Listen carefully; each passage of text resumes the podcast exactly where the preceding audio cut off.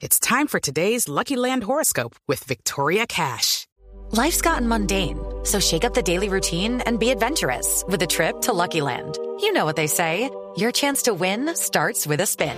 So go to LuckyLandSlots.com to play over 100 social casino-style games for free for your chance to redeem some serious prizes. Get lucky today at LuckyLandSlots.com. Available to players in the U.S., excluding Washington and Michigan. No purchase necessary. VGW Group. Void where prohibited by law. 18 plus. Terms and conditions apply. Ricardo Ospina es periodista. Está en Mañanas Blue.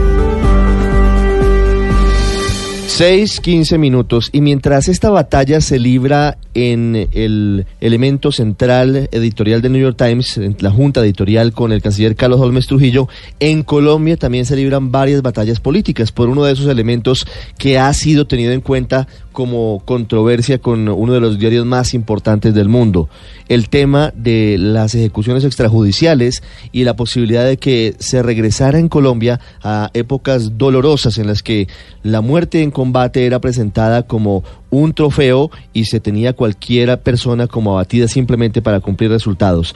En medio de ese contexto se reactivó la moción de censura que busca estrenar esa figura y sacar de su cargo al ministro de Defensa Guillermo Botero.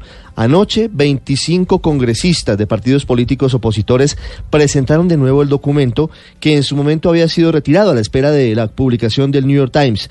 Esta vez agregaron justamente elementos nuevos, entre ellos los formatos y las instrucciones dadas por el comandante del ejército, el general Nicasio Martínez, que podrían haber estimulado que reviviera el horror de los falsos positivos. Según el documento, y esto lo cito entre comillas, la política del Comando del Ejército Nacional podría poner en riesgo la vida, la integridad y la seguridad de civiles en Colombia.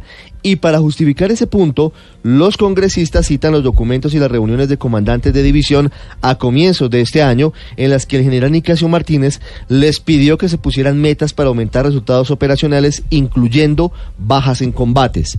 De otro lado, la moción de censura contra el ministro Botero tiene como sustento el, y esto de nuevo lo digo encomillado, presunto ocultamiento o desvío de la verdad en actuaciones que comprometen a miembros de las fuerzas militares. Esto en relación con el exmiliciano de las FARC, Dimar Torres, asesinado por un cabo del ejército en convención en norte de Santander, y hechos por los cuales un coronel del ejército fue separado del cargo y es investigado por la fiscalía por haber mentido sobre si tenía o no conocimiento de esos hechos. Adicionalmente, el documento hace un recuento de las salidas en falso del ministro Botero frente a otros casos de denuncias contra integrantes de las fuerzas militares.